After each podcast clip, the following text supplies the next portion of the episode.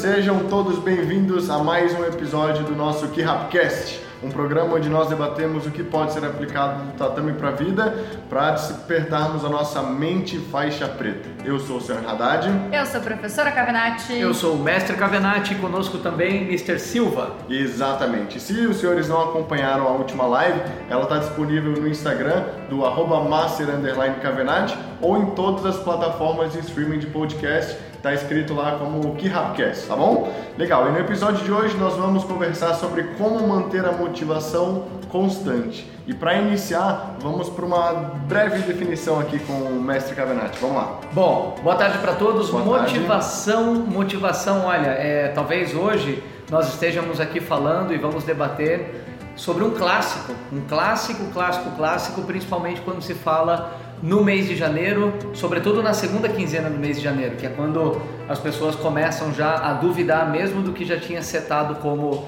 aquelas famosas promessas de ano novo. Então, quando eu falo de motivação, eu tenho que ir direto no que a palavra está me dizendo. É o motivo da ação. Legal. Ou seja, é o porquê eu estou fazendo aquilo. Então, às vezes, eu posso estar aqui, posso ver uma pessoa passando ali, correndo nesse sol e pensando, meu Deus, por que, que ela está fazendo isso? Ou seja, o que eu estou perguntando é, qual é o motivo daquela ação? Uhum. Aí pode ser que a pessoa esteja lá para emagrecer, pode ser que ela esteja treinando para um campeonato, ou pode ser que ela esteja apenas se divertindo. E tomara que esteja se divertindo. Então, a motivação ela tem a ver diretamente com o motivo daquela minha uhum. ação uhum. pontual. Quando que a motivação é questionada? Eu acredito que o quanto mais uh, inóspita for aquela ação, mais ela é questionada. Se eu vejo uma pessoa é, obedecendo a um efeito manada, o que é um efeito manada? Eu vejo alguém no feriado de carnaval na praia. Precisa muita motivação para isso? Não. Ela está obedecendo quase que um efeito manada, não é? Agora eu vejo uma pessoa correndo no parque da cidade com 5 graus de temperatura às 6 da manhã. É questionada a motivação dela? É questionada. Uhum. Vou dar outro exemplo. Ah, nós vínhamos agora há pouco comentando no, no carro, no trânsito de um, uma atividade para outra. Ah, sábado de manhã, montando o tatame às 8 da manhã na praça em frente à futura escola do Lago Sul. O senhor acha que pessoas que passaram e viram isso questionaram nossa motivação? Nem um pouco. Então, agora, quando você vê aquele tatame cheio de alunos fazendo aula, se divertindo, famílias, é questionada a motivação deles? Também não, uhum. porque eles estão obedecendo algo que é um motivo grande para eles. Cada aluno que estava lá hoje de manhã tinha um motivo. Uh, o que eu trago aqui e já me leva direto ao ponto 2 é nós sabermos diferenciar. Então, se motivação é o motivo da ação, eu tenho que diferenciar o que, que não é motivação.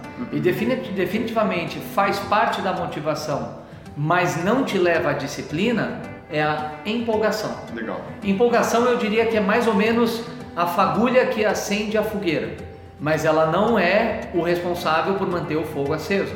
Manter o fogo aceso você tem que ter uma manutenção. O que, que é empolgação? Empolgação é aquela coisa que te dá um estímulo. Então pensa num estímulo. Ah, eu vejo uma capa de revista do carro que eu gosto. Me dá um estímulo, me dá uma empolgação. Eu vejo de repente alguém super é, fitness, num shape maravilhoso, me dá uma empolgação. Eu vejo aquela pessoa atingindo um resultado que eu já vislumbrei ou ainda tenho em mente. Me dá uma empolgação, mas isso não me mantém por longo prazo. Então tem que diferenciar motivação, motivo da ação. Agora a empolgação é apenas a fagulha, ela não te mantém. É. Exatamente. Isso dá pra gente trazer um comentário que a gente fez alguns episódios atrás, a questão de nós sermos uma pessoa de ambiente, né, nesse Isso, quesito, legal. no sentido das pessoas é, levarem a gente adiante com mais motivos para ação. Então a motivação ela tende a ser é, breve se eu estou fazendo algo sozinha. Agora, quando eu tenho mais pessoas engajadas para o mesmo propósito, é mais fácil dar continuidade nesse motivo. Você então, quando força, né? você se força, exatamente, você cria quase que uma comunidade pra, ah, eu, de repente eu tô cansada, mas poxa, vai estar fulano, beltrano, ciclano, e poxa, como é que eu vou falar que eu não fui porque eu tava com preguiça ou porque, enfim. Então você coloca um outro motivo para você ir pelas pessoas também. Se você for colocar no seu dia a dia, a gente sempre gosta de fazer, eu sempre gosto de trazer analogias o máximo possível para poder contextualizar. E definitivamente uma delas pode ser o famoso namoro novo. Namoro novo, você está naquela fase, é, da empolgação, do estímulo, carro novo, estímulo, cheirinho de novo, casa nova, estou colocando os móveis no lugar ainda, criança quando volta para a escola, né? Volta tem turma nova, professora nova, é, materiais novos, minha caneta, meu lápis, minha mochila, tudo é novo, isso é empolgação. Agora, motivação é o motivo. Qual é o motivo daquela pessoa ir para a escola todo dia, não é? Você vê isso muito também em empreendimentos.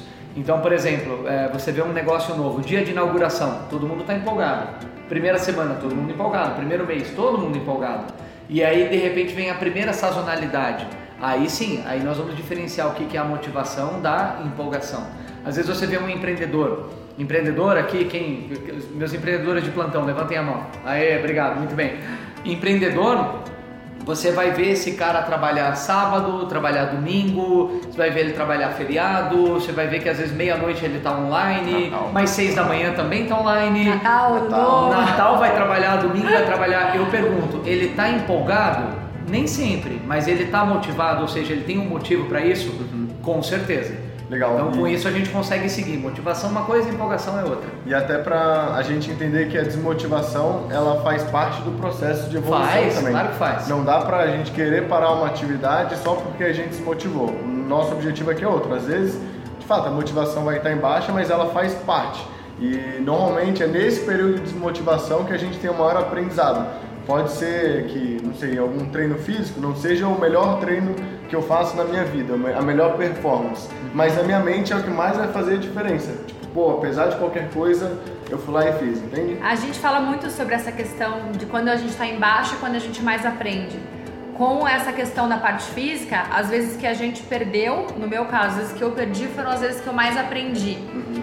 E isso eu tento levar para tudo. Quem já me conhece sabe. Se a gente está passando por um momento de baixa, em qualquer que seja a situação, é um momento em que a gente consegue olhar e falar, poxa, olha essa pessoa do time, uhum. mesmo embaixo essa pessoa continua. Então, às vezes, quando tá todo mundo animado, todo mundo bem, né, é mais fácil você comemorar. Mas infelizmente quando tá embaixo que você realmente reconhece quem são os bons amigos, quem claro. realmente é parceiro, quem, tem, quem tá realmente ali de uma forma genuína querendo bem, o seu bem, o bem da empresa, o bem da sociedade. E tem uma, uma relevância também sobre a motivação e a empolgação, que é o seguinte: a motivação, e nós vamos falar sobre isso hoje, conecta muito mais com a disciplina. Certo. E a empolgação é muito mais o estímulo de momento. Às vezes você toma um café e fica empolgado. Às vezes você dormiu bem e fica empolgado, dormiu mal não tá. Então tem a questão hormonal, tem gente que está mais empolgado morning person, né? As pessoas do hábito da manhã. Aquele cara que acorda feliz. E tem aquele que de noite começa a engrenar. E tá tudo bem com isso. Mas uma coisa eu posso te garantir: os melhores resultados, pelo menos que eu já tive, eu não estava no auge da minha empolgação. O dia que eu ganhei o Mundial, eu não estava empolgadaço, mas eu estava motivado. Eu tinha um motivo para estar tá ali. Então, ah, quanto mais a gente entende que a motivação nem sempre vai estar, em, vai estar em alta, mas entender o porquê não está em alta, vencer isso e principalmente desfrutar do processo é o que vai fazer com que a gente consiga encontrar uma razão no que está fazendo. Porque eu volto a dizer, os melhores resultados que as pessoas têm, nem sempre elas estão empolgadas, mas elas estão motivadas. É totalmente diferente. Legal, tem a motivação, tem a desmotivação, mas tem o nosso foco ali. Então, é. independente é. do que, que a gente, da camisa que a gente for vestir, vai ter que seguir para aquele objetivo. Com certeza absoluta. Com certeza. Legal. A meta segue, né? Exatamente. E aí, a próxima pergunta tem muito a ver com isso, mas como que nós fazemos para manter a motivação constante? Essa é a palavra-chave, essa Constância. Muito bem. Uh, se eu puder começar, gente, tá chegando um cafezinho aqui, tá? Chegou Obrigado, obrigado. Chegou, chegou um pouco de empolgação, mais, mais meia caneca de empolgação. Mas é o seguinte, uh, eu gosto de falar sobre essas camadas, né? É, eu, eu, falo muito sobre isso durante as nossas palestras, masterclass, mas é como nós falamos hoje no final da aula do nível 2, hoje no final da manhã, que é o básico bem feito, né? Então, se eu souber dessas três camadas, eu vou entender melhor como é que funciona. Uhum. Se a pergunta é como eu faço para manter a minha motivação constante, eu tenho que entender que a primeira camada sempre vai ser uma empolgação, que é um estímulo, né? Uhum. Vou lá, viajo para o Mundial, vi a senhora Campeonato ganhar, me empolgo. Beleza, esse é, é um estímulo, né?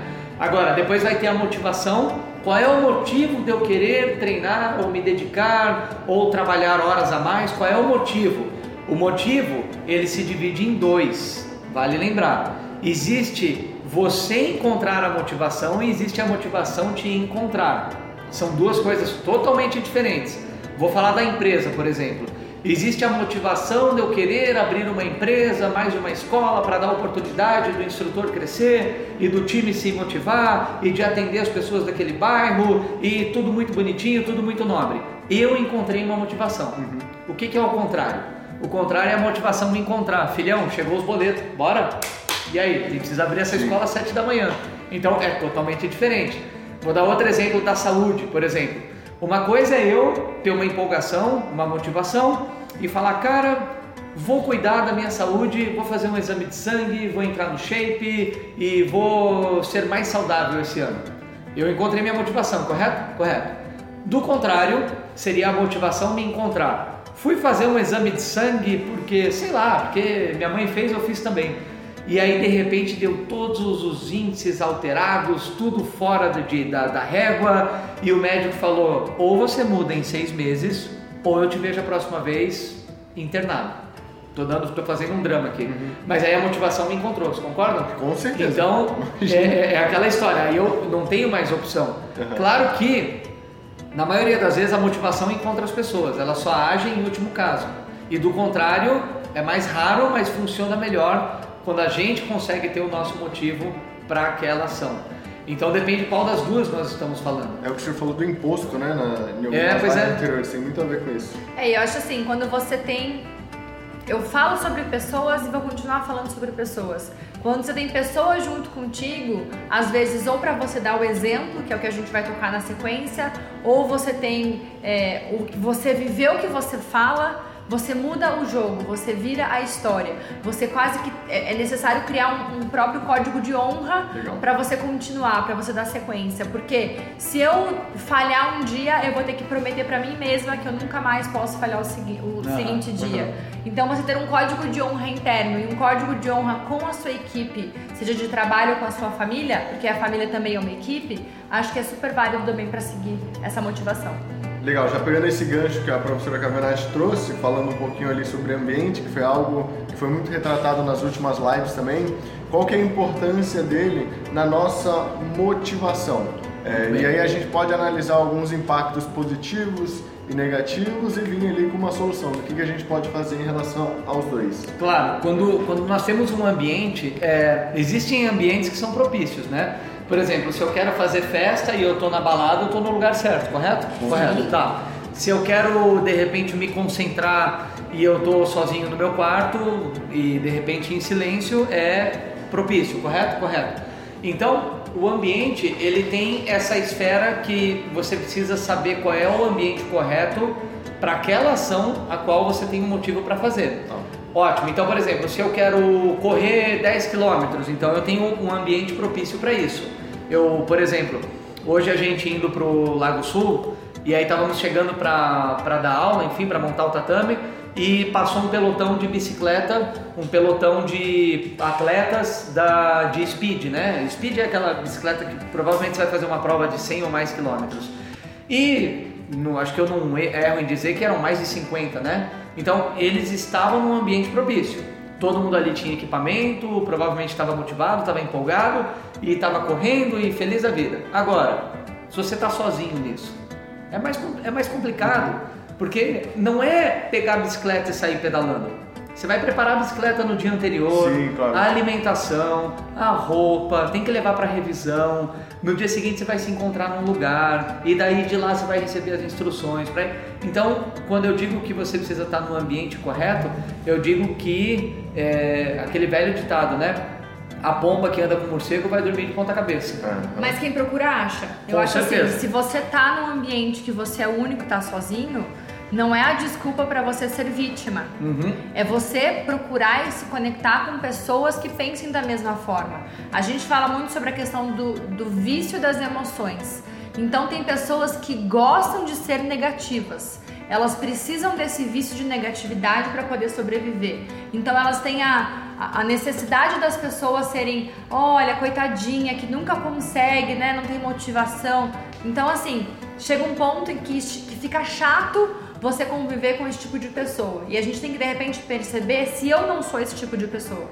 Que estou o tempo inteiro mostrando uma superação. O tempo inteiro eu, eu me afundo para poder mostrar uma superação que eu estou tendo um motivo para agir novamente. Então, assim, quando você coloca na tua cabeça que você precisa de um motivo para ação, que sozinho você já reflete, que sozinho de repente eu não vou dar conta, abre o leque. Quem são as pessoas que vão poder me ajudar? Uhum. E não é me ajudar no sentido das pessoas me carregarem. Não. É eu tentar observar de que forma eu posso servir nesses grupos também para saber como essas pessoas podem me ajudar. Acaba sendo uma troca natural. Uhum. Essa semana eu tenho batido bastante na tecla enfim, algumas mentorias sobre processo de ação e reação, né? Da física a gente já sabe que quanto mais forte você bate, vai voltar em dobro a força que você bateu. Então, peraí, se eu quero uma motivação, que as pessoas me ajudem a motivar, eu preciso motivá-las também. Eu preciso ser um ponto de motivação para ser a transformação para elas e naturalmente isso volta para mim. Isso aí. Legal. E lembrar também que a nossa motivação principal não podem ser os aplausos, né? Não. Esperar uma reação positiva de outra pessoa pelo que eu estou fazendo. Porque isso é algo passageiro, a gente não pode depender dos outros e acaba se tornando algo muito vazio. Né? Isso vicia, né? Uhum. Sim, eu comento bastante que se você não está pronto para aplaudir o próximo, não esteja pronto para te aplaudir. Exatamente. Você primeiro precisa aplaudir o próximo, aplaudir o sucesso do outro. Poxa, que legal, fulano fez uma maratona completa. Eu não estou no ponto de maratona. Mas peraí, o que, que acontece? Como é que faz? Entende? Você olhar para que um dia eu chegar na, na, né, na linha de Sim, chegada claro, e ver, pô, uma galera recebendo a gente, pô, que legal, a gente nem esperava. Então, assim, você faz sem esperar esse aplauso, ele é muito importante. E fica muito mais legal. Perfeito. É, é importante. Você se, de, se, deixa ser surpreendido. É. é. importante a gente tentar denotar um pouquinho, porque quando você vê no, na outra pessoa um sucesso que você deseja, é, olha, que atire a primeira pedra que não tem aquela pontinha de. né? Uma. Pode, podemos chamar Mas de. Mas é que a vida dela é diferente. É, podemos chamar de inveja branca. E como é que você percebe isso? É porque de imediato, subconsciente, sem você perceber, a sua cabeça já aciona um, um gatilho de conforto. Por exemplo, eu vejo fulano completar uma prova ou levantar uma empresa ou sei lá, teve um resultado que eu, eu desejo na hora a minha cabeça pensa, não, mas é que ele. Sim. Uhum. Mas é que eu sou, mas é que na vida dele. E de fato é diferente. Mas muda isso, vira a chave, troca. Que legal que é você ver assim, por exemplo, é, vou, vou, dar um exemplo, tá? Estávamos correndo a prova de 21 quilômetros, eu e a professora Cavenati, novembro de 2019. E aí correndo tal, quilômetro 15, 17, quando a cabeça já tá. Piou. Não, a cabeça já tá trabalhando ali. Eu piei. E passou por nós um pai de aluno. Filmando. Que, que não, passou por nós um que estava na prova. Uhum. Passou por nós um que estava correndo a prova, não vou falar nomes aqui, mas ele deve ter seus 60 e pouquinhos anos.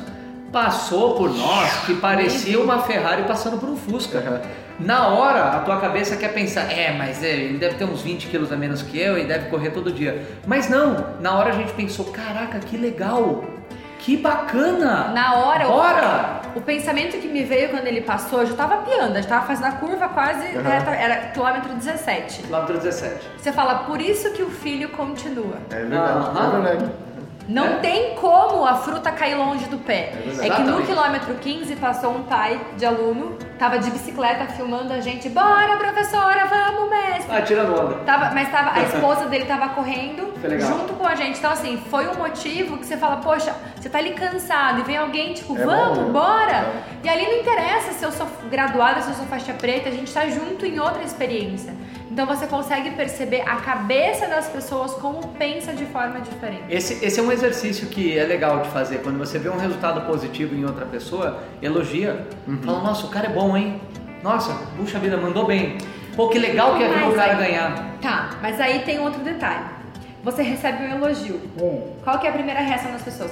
Não, não, na verdade não, aqui não, aqui, não, é que ó, não, isso é tranquilo. Ah, é, retribuir. É. é. a pessoa tende a dizer que não, que aquilo foi natural, entende? Uhum. Não, reconheça, para, agradeça, obrigada, realmente foi uma caminhada legal, foi uma superação nesse ponto aquele. Mas as pessoas tendem a negar o primeiro ponto, como se fosse algo uhum. natural que elas estivessem fazendo, e não é.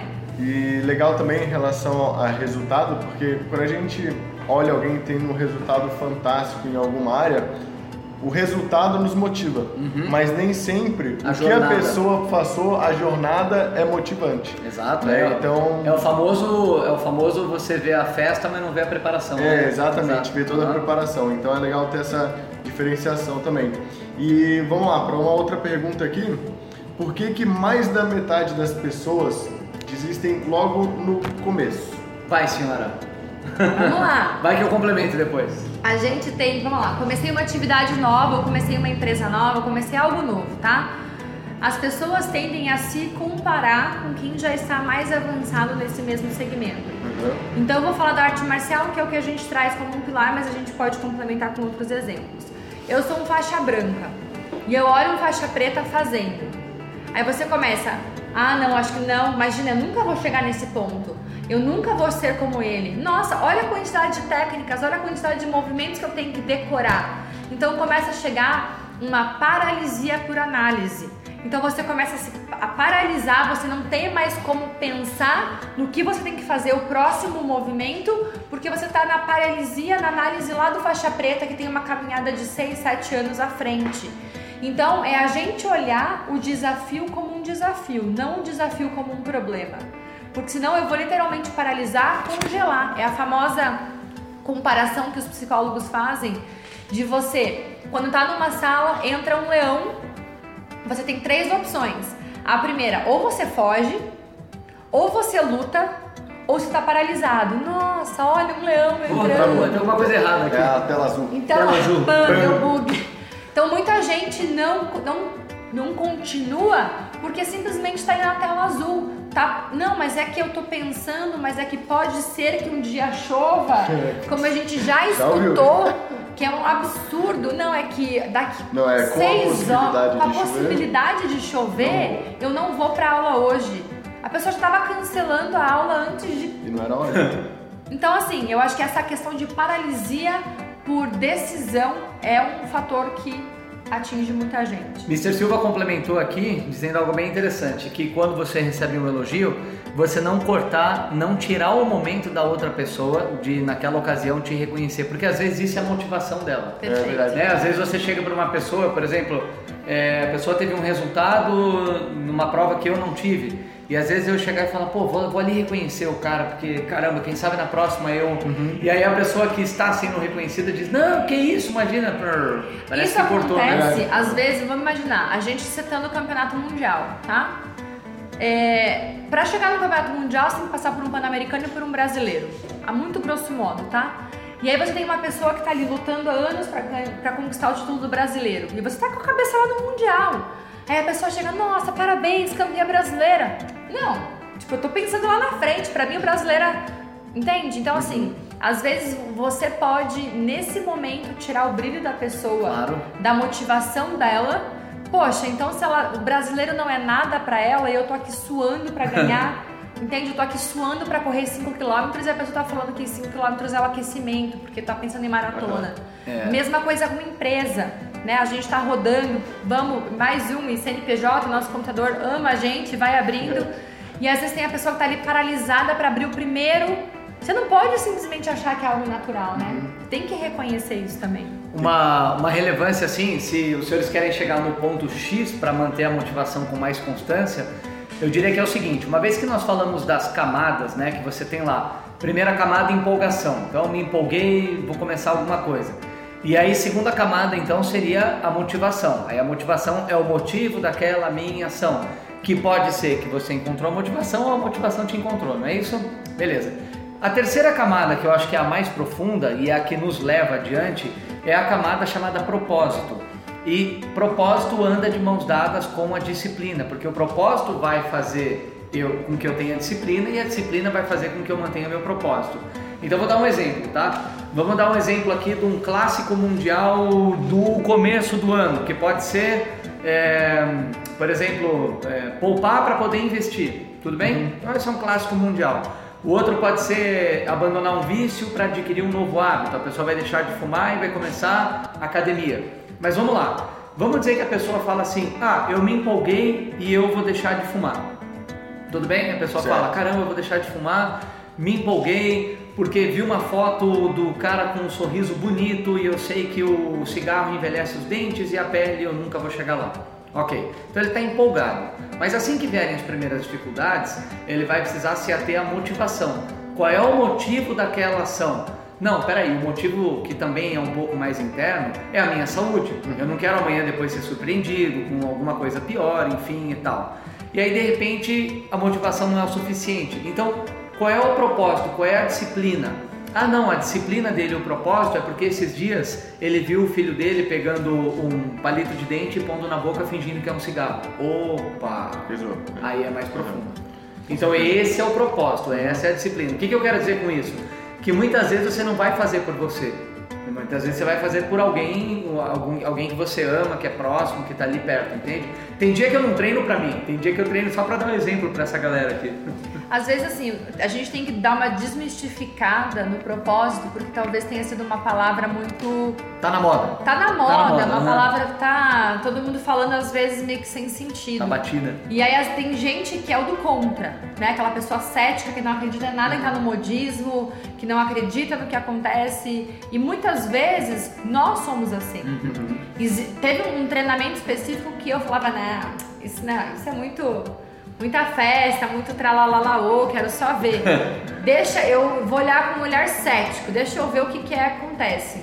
Quando eu vi a carga de conteúdo é, científico que tinha por trás, de que eu entendi que, peraí, tá certo, muitas coisas do que eu tive de resultado, eu apliquei isso de forma empírica, sem saber que eu estava aplicando isso. Então, muitas vezes que eu escutei de forma repetida na minha infância que a cada dia, sob todos os pontos de vista, estou cada vez melhor, eu repeti isso, eu internalizei. Então, peraí, isso mudou a minha crença, isso mudou o meu paradigma, isso. E aí vem a questão do propósito. Então, as pessoas às vezes olham o propósito como, ah, é uma palavra da moda, então eu não sou dessa.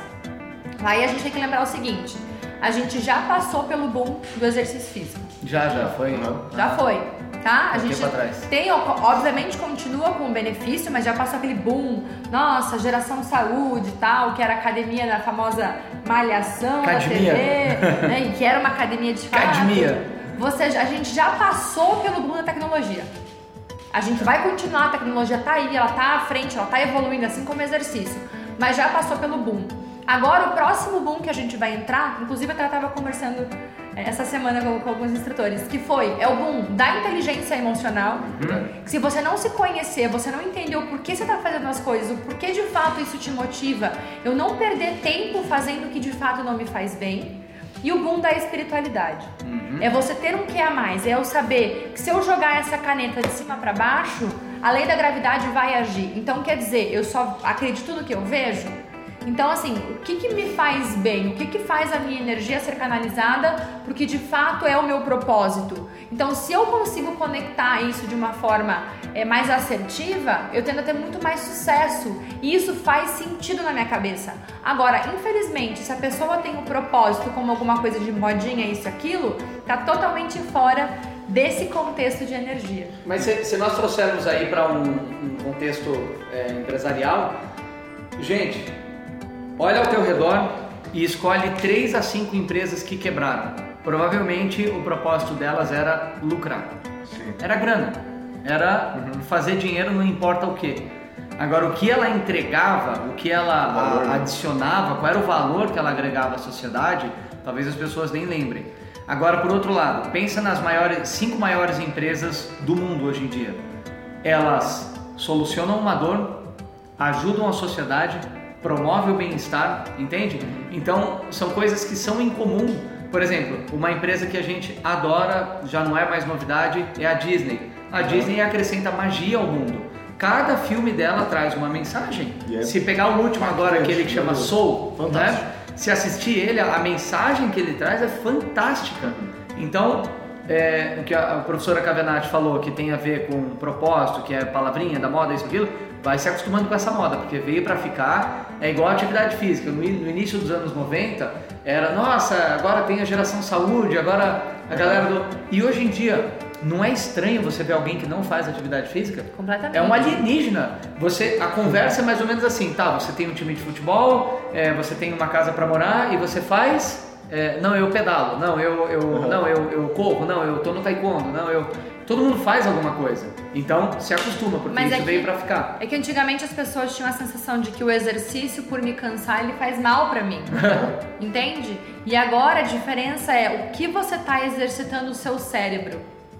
Entende? Você, as pessoas existe é, comprovadamente as aptidões físicas para determinado esporte XYZ e o pessoal que trabalha com desempenho esportivo já vai lá na, na infância, já faz os exames de DNA para saber se vai ser velocista, se vai ser maratonista, esse vai ser, né, qual que a, a probabilidade da pessoa se dar bem. O que acontece é que a gente não tem essa escolarização, esse olhar para o que eu faço de melhor na minha personalidade. Qual é a área que me chama, qual é a área que brilha os meus olhos. E isso que você fizer de forma profunda e que de você é, gere valor para a sociedade, você vai ter resultado. Então, quando a gente fala do livro do, do Quem Pensa Enriquece, de Napoleão Hill, ele fala sobre um desejo ardente. Quando você tem de fato um desejo, você não encontra barreiras. Você, as barreiras elas são etapas para você chegar onde você quer. Então, se você está patinando na motivação é porque ainda não deu um clique, não deu aquele start de que, poxa, o que, que eu posso fazer? Então, assim, se eu não tenho esse clique, esse start, eu preciso procurar ele. Uhum. Ele não vai simplesmente aparecer na sua cara, olha, isso tem que ser feito. As coincidências elas não vão aparecer se você também não tiver em movimento. Aberto, né? Aberto a isso. O equilíbrio é isso. O equilíbrio é você estar em movimento, tentando balancear os sete pilares da sua vida. Não, legal. E voltando até no que os senhores comentaram do ciclo da motivação, eu lembro que os senhores haviam comentado num CINID sobre isso e me chamou bastante atenção. E eu queria até que os senhores explicassem aqui Ah. o ciclo de motivação das pessoas, porque em vários momentos nós estamos em baixa motivação, nem todo dia a gente está uhul, feliz da vida, assim, para mais. Entende? Vamos explicar para desmistificar mesmo esse ciclo, como que funciona. Vamos lá, então quem quiser ir mais a fundo, se tiver papel e caneta aí é melhor ainda, ou tenta anotar, rabiscar aonde tiver. É o seguinte, tudo, e aí acredite no que você quiser ou não, pra mim, pra ser muito sincero, não me interessa. Tudo funciona em ciclo, tudo, Uhum. tudo, tudo, tudo, tudo. O nosso dia é um ciclo, essa live é um ciclo, tem começo, meio e fim, uma aula é um ciclo, a nossa vida é um ciclo, tudo bem? Sim, senhor. Tá. Todos esses ciclos, é, eles tendem a se repetir e eles se repetem numa espiral ou para cima ou para baixo. A espiral não fica no lugar. Então, a nossa vida pode ser uma espiral para cima, né, uma repetição de ciclos com um ângulo de crescimento, ou uma repetição de ciclos com um ângulo em declínio. Aham. Todo mundo já deve ter visto e se deparado, se já não aconteceu com você, já viu com alguém que a vida ia só ladeira abaixo. É uma espiral para baixo. E alguém já viu aquele cara que parece que tem o toque de Midas. A vida é só ladeira acima, né? Ou Onde ele melhor, toca, vira ouro. tudo que ele toca vira ouro e a espiral dele é para cima o tempo todo. Muito bem. É, se eu pudesse estar aqui fazer um parênteses e adicionar um, um adendo aí para essa live, é o seguinte: quando sentir que está na espiral para baixo, usa a técnica da gratidão. Ótimo. Cara, agradece por qualquer coisa, pelo ar que você está respirando. Se quiser anota, se quiser desenha e aí há uma tendência da sua espiral começar a subir. Beleza, mas falando sobre o ciclo ainda, a gente tem que entender assim. Vamos entender um ciclo clássico, que é o ciclo do ano de uma pessoa. Nós falamos muito aqui sobre isso e vamos continuar falando, que as pessoas começam o ano com a empolgação, esse ano eu vou fazer, vou acontecer, ninguém me segura. Depois vem a motivação, que é o motivo da ação. Não, já que eu falei, eu vou fazer, eu vou lá, eu vou me inscrever, eu vou começar aquele curso de inglês. E aí depois elas esbarram na disciplina. Por quê? Porque provavelmente não tinha um propósito com aquilo que ela ia fazer. Então você vai fazer inglês por quê? Ah, eu quero fazer inglês porque eu quero entender filmes. Tá tudo bem. Mas é razoável isso, porque igual você vai ver filme. Você Aham. não vai ficar sem ver o filme porque você não entende inglês. Agora, não, eu vou fazer porque eu quero galgar uma oportunidade melhor de trabalho no meu emprego. Cara, ainda é razoável. Por quê? Porque você pode continuar com a vaga que você tem. Você pode eventualmente, se você não crescer, tá tudo bem também, você vai ficar na mesma. Agora, eu perdi aquela promoção de emprego para aquela cidade que eu queria morar e o meu filho chegou à conclusão que não faz a menor diferença falar ou não inglês. Ou aí bateu no propósito. Que a gente bateu? vai continuar do jeito que tá. que vai continuar do jeito que tá e eu não preciso falar esse idioma, não é verdade? Sim. Tá. Então, qual que é o ponto de ruptura para a gente entender. É definitivamente quando a gente entende o propósito. Só que quando você entende o propósito e você vai de, determinadamente vai mudar, você quer mudar, não acontece uma mágica que você acorda modificado, não. Você vai passar por um momento que é um momento de dor, que é um momento de agitação. Se comparar com água, é a água a 100 graus quando ela começa a ferver para evaporar. Então, essa fervura, esse momento de caos, a gente vai passar por isso. Vou dar um exemplo? Um exemplo bem prático, tá? Que a gente aqui está rompendo o ciclo. Tava super tranquilo duas escolas aqui em Brasília? Tava, super Um tranquilo. monte de instrutor. Um monte de instrutora, maravilha. carro, tá todo mundo crescendo. Se eu não quisesse, eu nem aparecer mais nas escolas, mas a saudade não me deixa. É. E aí a gente chega e fala assim: Mas quer saber de uma coisa? Vamos abrir outra. E a gente está passando justamente hoje pelo momento de fervura. A escola tá lá, tem gente trabalhando de madrugada para botar ela de pé. A gente quer inaugurar daqui uma semana e começar a dar aula. Então a gente está no ponto de fervura agora, mas eu adoro esse ponto de fervura. Mestre, o que é o danado do ponto de fervura? É estar fora da zona de conforto. Tá fora da zona de conforto? Com propósito? Parabéns. Você está rompendo o ciclo e está crescendo. E eu acho que nesse ciclo a gente precisa entender quais são as little voices que aparecem nesse meio do caminho. Entender que nós não somos os nossos pensamentos. Aham. Entender que às vezes a gente está escutando coisas do tipo: ah, mas tá tudo bem. Olha o quanto você já progrediu. Olha o quanto são as, essas vozes que parecem que vêm na nossa cabeça e que às vezes a gente, de forma reativa, aceita e simplesmente desiste das coisas. Então, quando eu tô no comando da minha vida, eu trabalho, a gente trabalha a questão do protagonismo. Você trazer o, o controle do seu, da sua mente consciente, você inverte a posição. Ao invés de você escutar essas vozes, você dá o comando no sentido de agora a gente vai fazer isso, agora eu vou fazer aquilo, depois aquele outro, entende? Você identificar. Então, eu, professora Cavenati, eu tenho um milhão de vozes internas. E às vezes elas entram em conflito. Uma quer uma coisa, outra quer outra coisa. E aí você fala: não, eu estou no comando, agora a minha direção é essa, eu estou comandando, eu estou pilotando para onde eu quero ir. Por quê? As nossas, essas vozes, esses pensamentos, essa mente, né? Que a mente é o que o cérebro faz. Então, se de forma repetida o meu cérebro trabalha a questão do descanso, eu tenho que descansar, a minha mente vai agir, vai querer me sabotar porque em algum momento você vai precisar descansar você vai precisar parar. Então você precisa entender se você realmente é essa mente que está falando ou é o teu DNA, que aí muitas vezes tem que Aham. mudar lá na espinha dorsal o que você sempre fez. Você- não é fácil você reconhecer às vezes que os teus hábitos de infância não eram os melhores para você. Sim, claro. Senhora Barroso acrescentou muito bem aqui autorresponsabilidade versus crescimento pessoal. É isso aí. Zona de conforto, na verdade, é uma zona de estagnação. De conforto não tem nada, Não, conforto estagnado. não tem. Conforto é, é incrível, né? Como as pessoas elas têm a imagem de conforto. É, eu vou te dizer qual é a minha percepção de conforto. Normalmente as pessoas acham que conforto é estar parado em um lugar confortável. A minha percepção de conforto é estar em movimento na direção correta. Aham. Essa é a minha percepção de conforto. Perfeito. E o Sr. Silva complementou aqui de você ter uma pessoa para conversar, né, que possa te ajudar a entender se é você realmente falando ou se é alguém falando para você. A gente estava conversando esses dias de que é mais fácil você aceitar uma fala de uma pessoa porque você gosta dela. Mas se você vai defender às vezes essa fala para outra pessoa, Você já vê que não aí é você, assim, peraí, né? mas, Mas tá errado será que eu. É. concordo com isso mesmo? Será? Você filtra, né? Será que eu concordo com isso mesmo? Então Uhum. tem uma pessoa que de repente te conheça que fala, hum, não é você falando isso, de quem que você escutou? Então isso é importante Verdade. ter esse senso de, de julgamento mesmo, essa régua interna. E isso da motivação e das little voices que a senhora falou, eu acho fantástico, porque se a gente parar pra ver, a motivação em diferentes níveis, em diferentes graus, ela sempre tá lá. Perfeito. né? Mas a prova disso é que se eu me coloco ali na meta de ir 7 horas da manhã para academia e eu não vou por preguiça, uma coisa na minha cabeça vai ficar falando, puxa cara, você vacilou. E Isso é justamente a- aquele restinho de motivação que sobrou.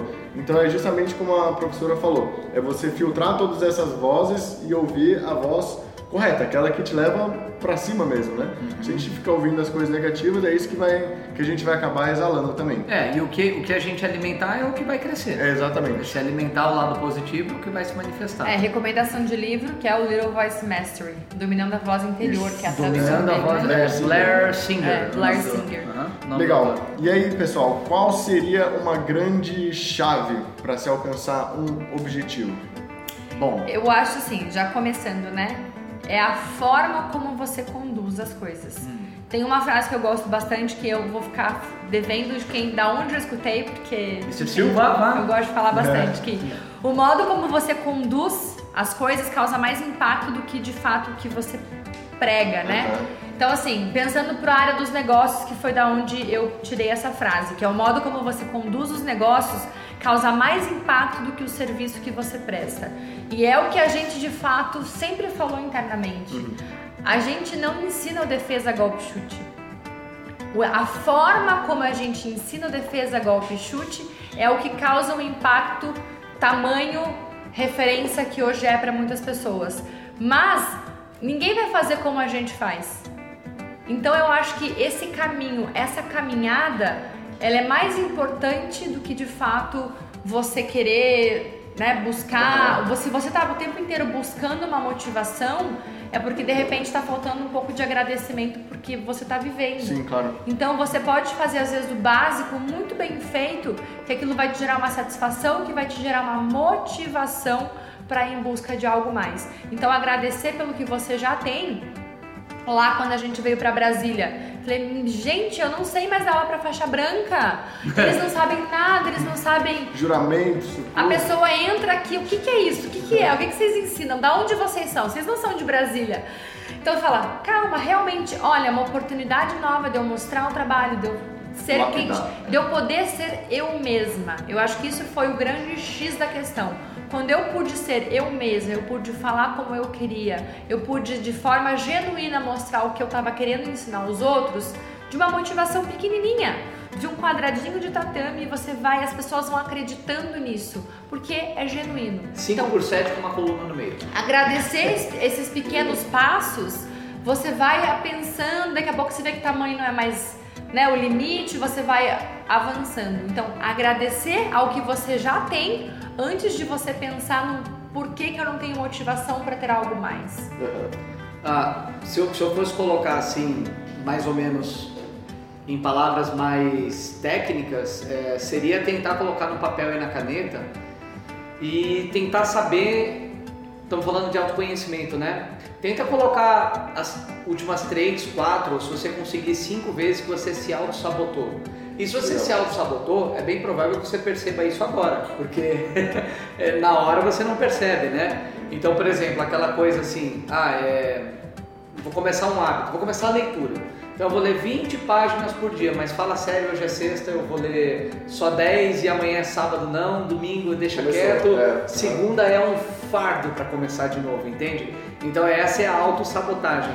Então eu tentaria mapear um pouquinho, sabe? Mapear, cara, então puxa vida, eu me auto-sabotei naquela vez, que- naquela vez que eu estava fazendo uma poupança para investir, naquela vez que eu estava entrando em forma, naquela vez que eu estava começando a galgar um, não sei, aprender a falar inglês e de repente eu deixei e eu criei um motivo e eu criei uma historinha.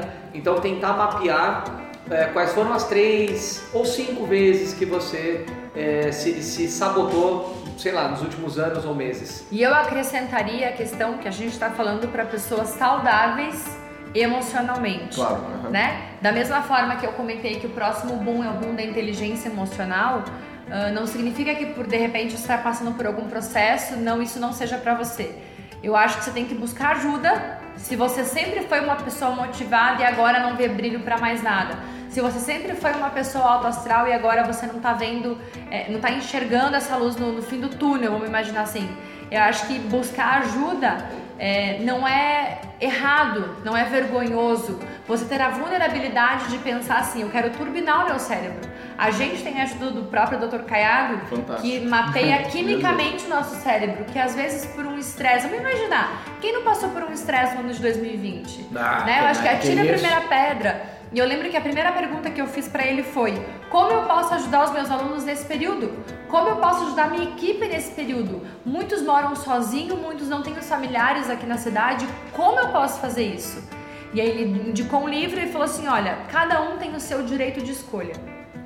Todo mundo tem o livre arbítrio de saber se vai fazer o certo ou o errado.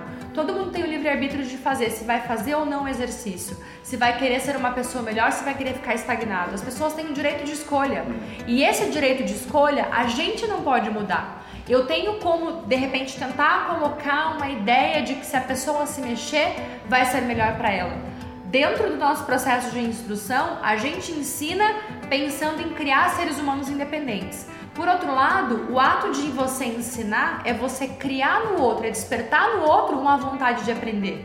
Os dois tocam bateria e guitarra e são músicos. Eles vão querer de repente numa música, um me mostrar qual é a parte da guitarra e outro vai querer me mostrar qual é a parte da bateria. Se eu não quiser aprender, de nada adianta. Entende? Então você tem que tentar respeitar também o outro lado da pessoa, do livre arbítrio dela decidir o que ela quer para a vida dela. Uhum. E entender até quando você vai, até quando você não vai. Porque às vezes você está se escorando, entre aspas, a tua motivação numa pessoa que é mais desmotivada que você. Então, até quando eu tenho que de repente mudar esse meu ambiente, eu ir para outros lugares, eu tentar entender, opa, essas pessoas que eu tô aqui, eles estão buscando coisas novas?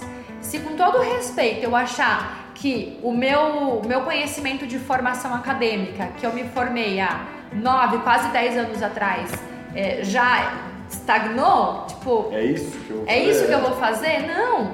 O mundo evolui, as coisas mudam, a gente precisa estar o tempo inteiro em constante evolução. E assim acontece para tudo.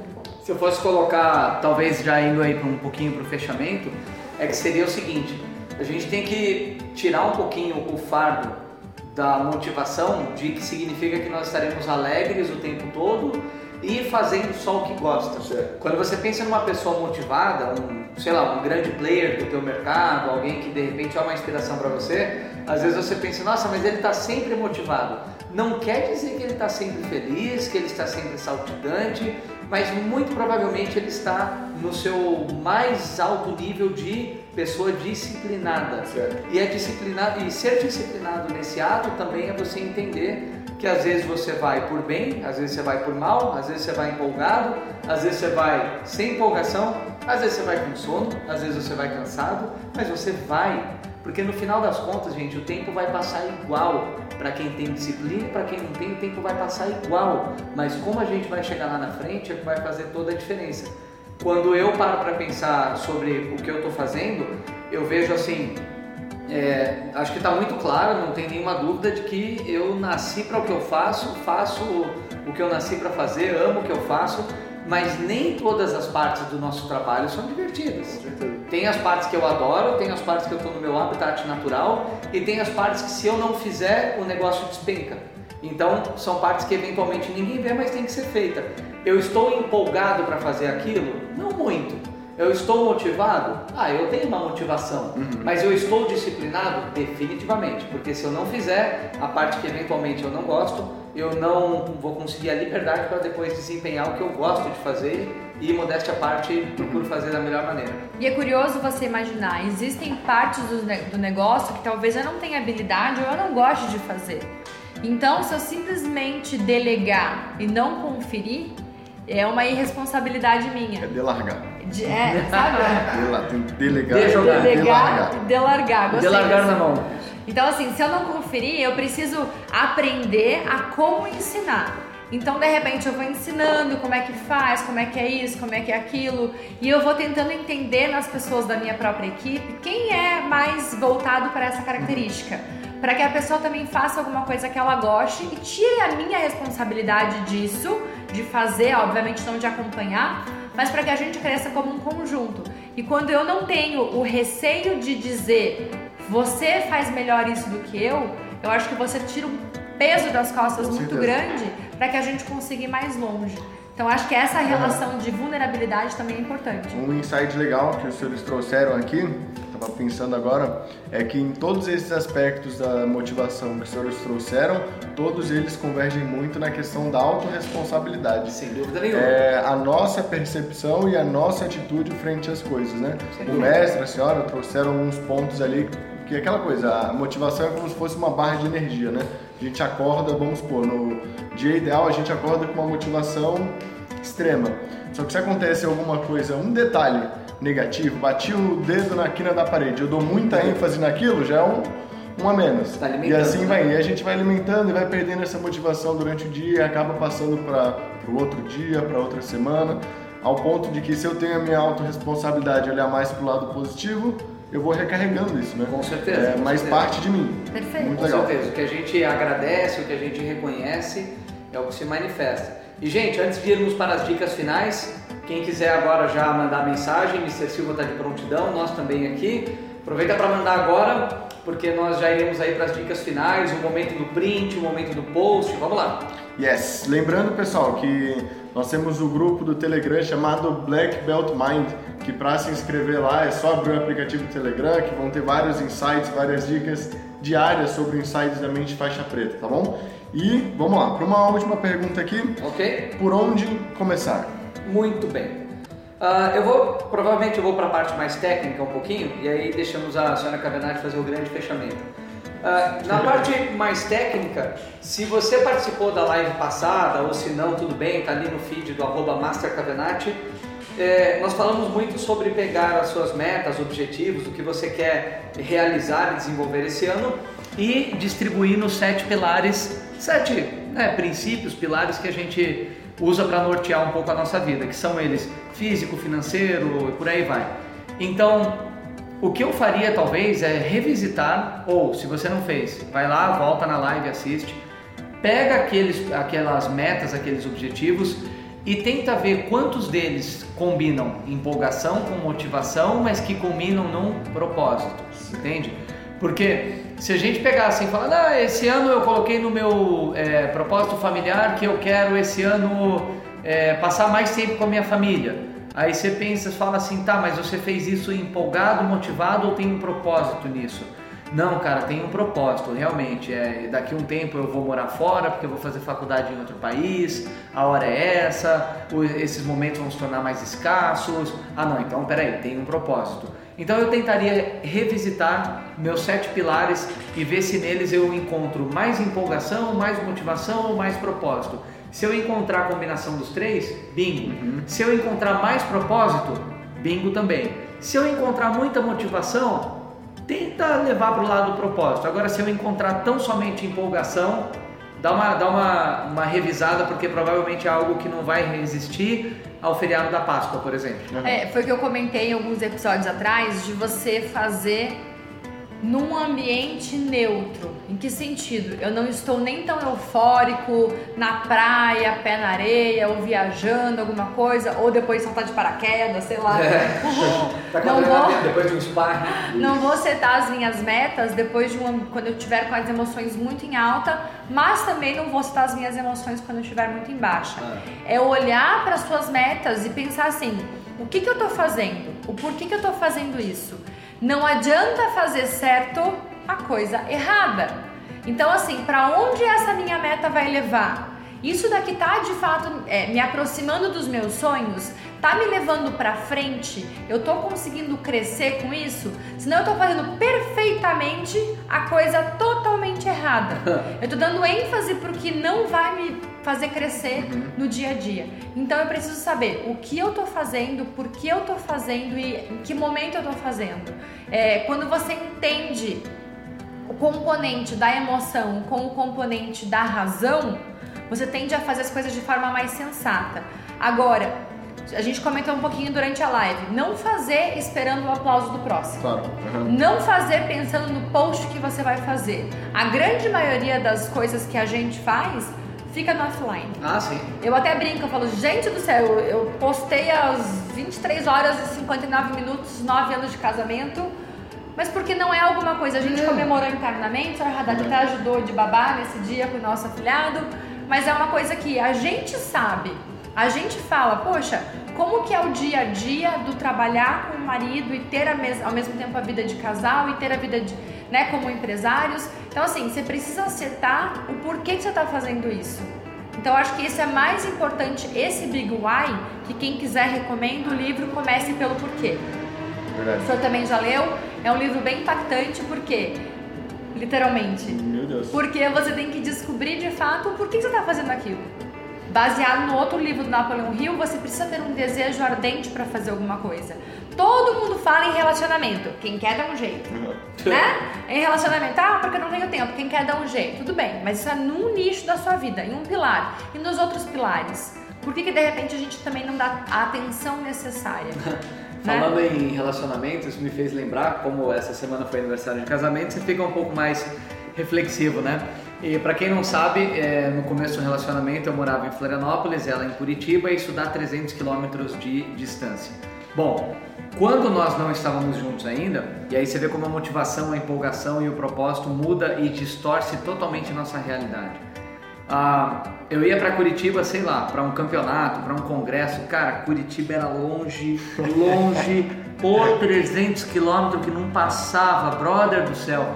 Ah, vai ter não sei o que do taekwondo em Curitiba. Eu falava, pelo amor dos meus filhinhos, para que eu vou ter que ir para lá. E era longe, aquela serra não passava.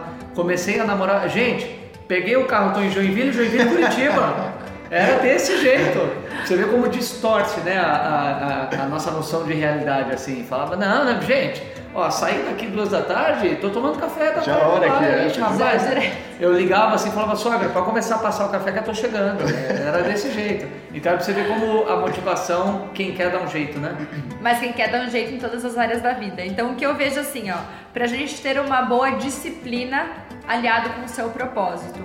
Rotina é algo fundamental. Uhum. Se você tem rotina, você sabe o que você vai, você gera um compromisso consigo mesmo. Então, a gente não está nem falando de rotina com criança, porque criança precisa de rotina sim ou com certeza. É uma rotina internamente, tá? Então, o primeiro ato é você estabelecer rotina. O segundo ato é a gente ter um tempo para organizar isso. Uhum. Então, se eu tenho é, a minha leitura nesse horário, se eu tenho meu exercício nesse horário, quanto tempo antes eu vou precisar ou me deslocar até algum lugar até voltar? É colocar isso nesse tempo de, de organização também. E ser consistente. Uhum. É você fazer isso uma e outra e outra e outra vez. Porque no momento em que você precisar falhar por determinado motivo, primeiro você tem crédito. Uhum. E segundo, o teu cérebro já entendeu que aquilo de repente é só mais um momento. Uma eventualidade. Você já passou por todos os estágios da mudança e que você se permite de repente não ir naquele dia porque, poxa, um amigo visitou tá, de outra cidade, está aqui agora e você pode estar com ele. Não é uma coisa falha que você vai se dar desculpa por qualquer outro motivo. Rotina é saber o que fazer, e não o como fazer, exatamente, é, segundo a, Joel J. Eu lembro de um hábito que eu. Ai, agora? Foi final do ano passado, por aí. Quando eu li a respeito, e quem quiser investigar é bem legal, sobre a técnica do banho gelado. Aí eu lembro quando eu comecei com isso, falei, não, vou fazer é, sete dias, daí sete virou 21, 21 virou 90, eu já devo estar em uns 4, 5 meses tomando, tomando banho gelado todo dia. Mas no começo, uma, eu não preciso tomar banho gelado. Dois, é, é por motivação da disciplina. Eu já sou disciplinado, então eu fui pelo desafio. Eu falei, não, desafio. E cara, como a tua cabeça tenta negociar? Eu imagino. Não, é que hoje é véspera de Natal. Tá, e daí? O que o Papai Noel tem a ver com o teu banho gelado que você se propôs? Então é incrível como. E hoje não, hoje quando eu tomo banho quente eu estranho. Uhum. Eu estranho banho quente, hoje é para mim banho gelado. O que o corpo pede é gelado. Mas não quero entrar no mérito do banho gelado, tô falando do que foi para mim me impor esse desafio. É, às vezes é legal colocar um desafio para você mesmo Uh, ano passado eu fiz, esse ano tá nas minhas metas de novo, que são 30 dias sem doce. O senhor tá 15 dias sem? É, 15, 15. 15 dias. Então, às vezes, você se desafiar com alguma coisa que seja importante. Eu não sou dependente de doce. Mas o que eu entendi é, eu não como doce por vontade, eu como por hábito, por simplesmente, ah, comeu um aqui, toma um café, come um chocolate, alguma coisa assim. Então, quando eu tenho o hábito de pensar em dizer não para alguma coisa de forma consistente durante 30 dias, eu crio uma disciplina interna. Então, assim, não, eu escolho não comer o doce esse mês. E o ano passado eu peguei inclusive o mês de aniversário do Master Cavenat. É, e quem não sabe, é, meu doce favorito é brigadeiro, mais especificamente de chocolate belga. Então, obviamente que no dia do meu aniversário é do café da manhã ao É. jantar chocolate belga, mas é no dia do aniversário, depois Não, não. mas assim, e é legal porque você percebe qual é o desafio que o outro tá fazendo e aí de repente eu faço ou não. Entende? Você quer, opa, mas aí, pô, você vai me colocar num desafio também? Aí ele fala, não, eu me coloquei num desafio, você entra se você quer. Então gera uma competição Ah, saudável. Esses dias a gente tava lembrando, né? É, final do ano eu também experimentei fazer jejum intermitente. Não vou entrar no mérito se é bom, se não é. Eu fiz simplesmente para testar também os indicadores do, do meu exame de sangue. Mas aí eu lembro que teve um dia que era uma celebração da escola e nós íamos jantar no Outback.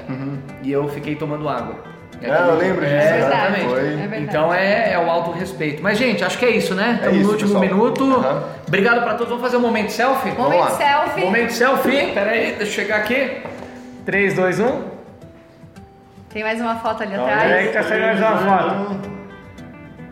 Muito Essa bem. live vai ficar gravada. Comenta nela qual, qual foi o seu principal insight, qual foi a sua principal sacada nessa live pra, pra nos ajudar também. Exato. Porque terça-feira, 19h30, tem mais. Tem mais, é Tem mais. disciplina. E vou pedir também, é, pega esse print, posta lá no teu story, marca arroba Master Cavenati, arroba Fernando Cavenati, arroba Gabriel Haddad, quem for, porque nós queremos divulgar e queremos levar a mente faixa preta barreira fora. Essa é a missão do K-Rap. Levar a mente faixa preta para todos. E tem evento do K-Rap vindo aí, né? Exatamente, vai ter o evento do K-Rap e lembrando também que tem agora o K-Rapcast. O K-Rapcast. pessoal que escutou essa live aqui agora, ou pegou pela metade, não sei, depois amanhã ou depois no máximo já vai estar disponível em todas as plataformas de streaming. Escuta de tá? novo. Dá pra escutar de novo, De anotar novo. algum insight, De novo. escuta de novo e depois de novo. De novo, é. Ouvi falar que o evento do K-Rap vai ser começo de fevereiro, já falei demais. Tchau, gente. Valeu. Obrigado. Beijo.